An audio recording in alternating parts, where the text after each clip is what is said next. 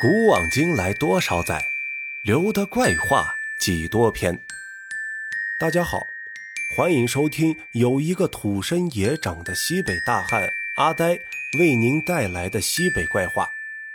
如果大家喜欢的话呀，记得点赞收藏，谢谢。那今天要跟大家分享的故事啊，叫做《小鬼抗旱》。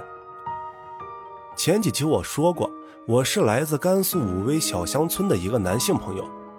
我出生的地方呀，在山的北面。古文有写呀：“山南水北为阳，水南山北为阴。”这样啊，山北阴气很重的地理环境，结合体弱多病的我呀，让我经历了不少的灵异事件。这依稀还记得呀，是小学三四年级的时候。我十岁左右的年纪，枯黄的头发，黑瘦内凹的脸颊，塌陷的鼻子，这就是我小时候的长相。啊，还有些许驼背，正坐在我妈的凤凰自行车上呀，去邻村找豁牙子老村医。咳嗽呀，是伴随我童年一块长大的玩意儿。但凡有点头疼脑热呀，都会最后引发咳嗽。基本上一周去邻村诊所一趟呀。成了我最持久的童年习惯，持久到我都已经能猜到那个诊所豁牙子老村医啊会对我说什么话了。哟，小金都来了呀！这次打针是想打左屁股还是右屁股呀？是不是还得掉几滴金豆啊？这可恶的老帮菜，我甚至还能猜出他要给我开什么药。咳出一口痰。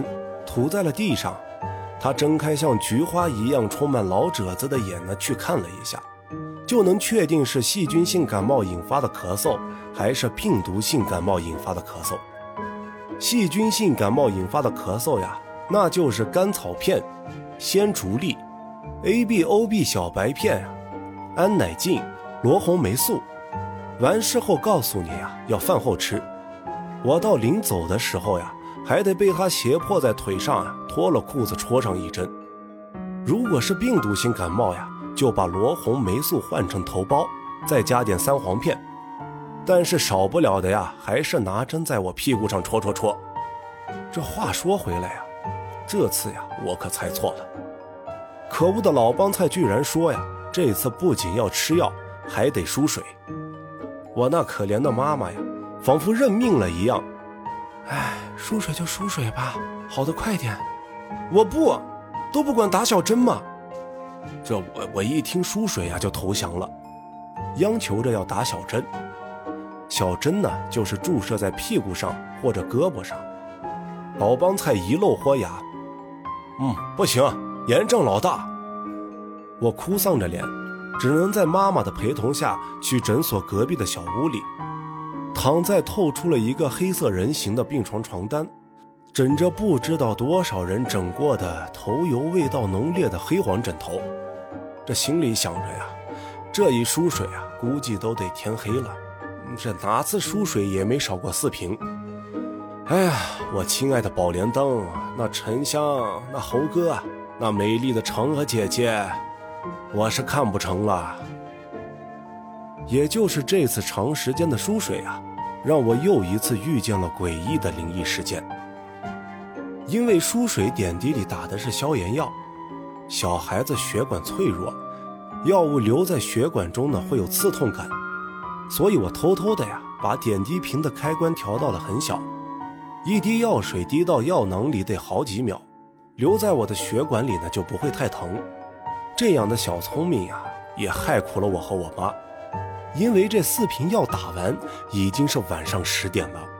豁牙子老村医打了个哈欠，熟练地揭开我手上的胶带，呲溜一下就拔了针，告诉我呀：“哎，摁着，摁五分钟。”我抬起另一只手，连忙捏住了这只手。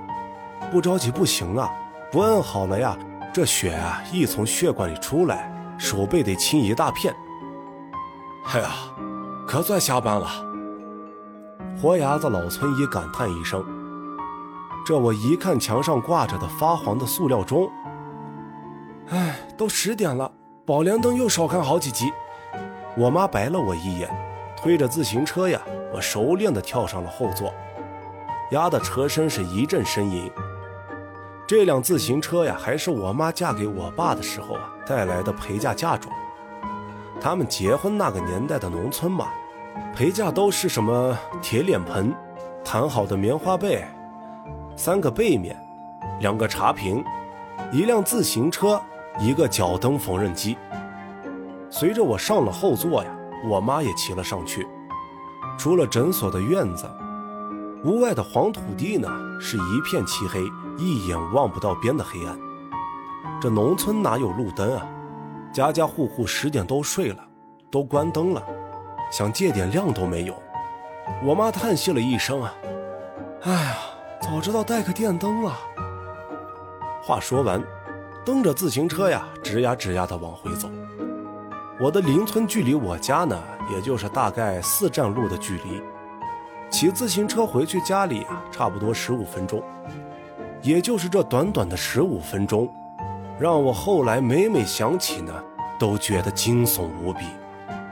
从邻村到我家中间的路上呀，要经历一大片的玉米地，大概有七八十亩的样子。这七八十亩地呢，也成了我们村和邻村的务农农民呀重要的经济来源，种庄稼。这七八十亩地啊，还有一个重要的作用，那就是我们的老祖坟了。各家各户有老人逝去，或者有人故去或夭折呀，都是这片耕地里埋着。所以啊，在能见度高啊，并且收完庄稼的时候，你一眼望去，映入眼帘的呀，绝对是密密麻麻的黄土坟头。有的有碑，有的坟头压黄纸。有碑的呢，是老辈夫妻都故去的合葬坟，合葬后呀才能立碑，单死一个不能立碑。这个呀。是我们这的农村传统，不知道各位看官那里啊是什么殡葬传统？我妈带着我，正穿过这片很大很大的老祖坟地，你说不害怕吗？那绝对是吹牛。这夏天晚上，微风，坟地，你让胆子大的试试，一阵微风拂来啊，你肯定会误以为有人在背后拍你肩膀。我和我妈骑着车在这片地里走着，万籁寂静，除了有这辆老旧的自行车的吱呀声啊，就是小风吹过玉米叶发出的些许沙沙声。那年的夏天是大旱，地里的玉米长势不好，枯黄的小叶子呀还没长成就有了衰败的迹象。正在抽苗的玉米杆还不及我高，地里不光是玉米不好。连地面都被干旱的爬满了龟裂纹，这大旱呀，民不聊生。刚进这片老坟地，月亮呢出来了。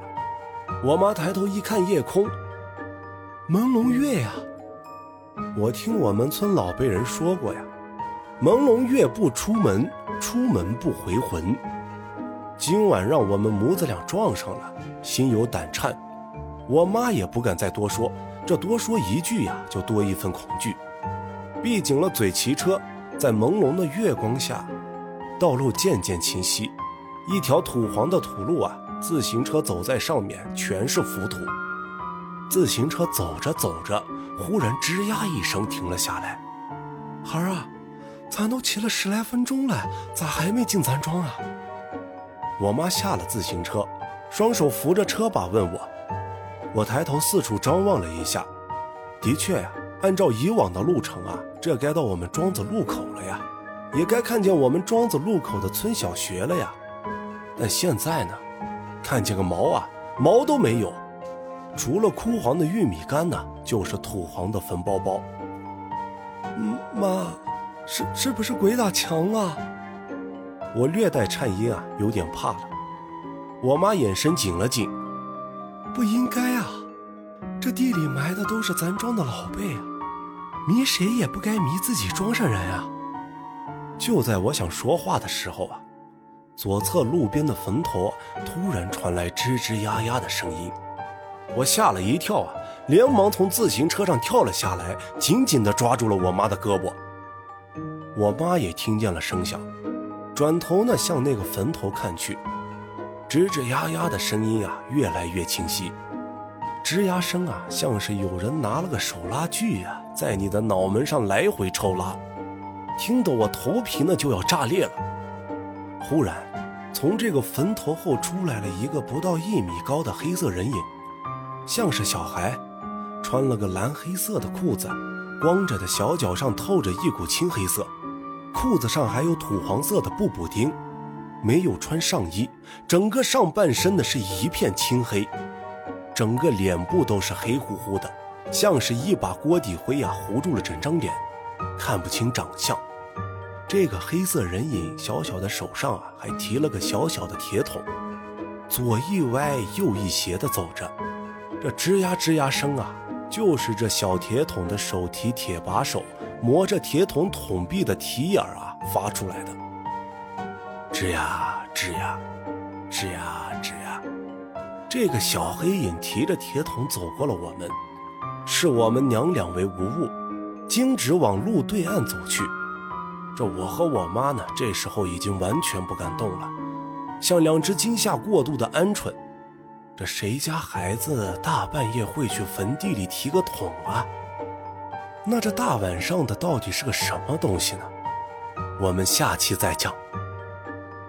好了，今天的故事呀就分享到这儿。各位朋友有好的故事呢，也可以留言分享给我。我们下期再见。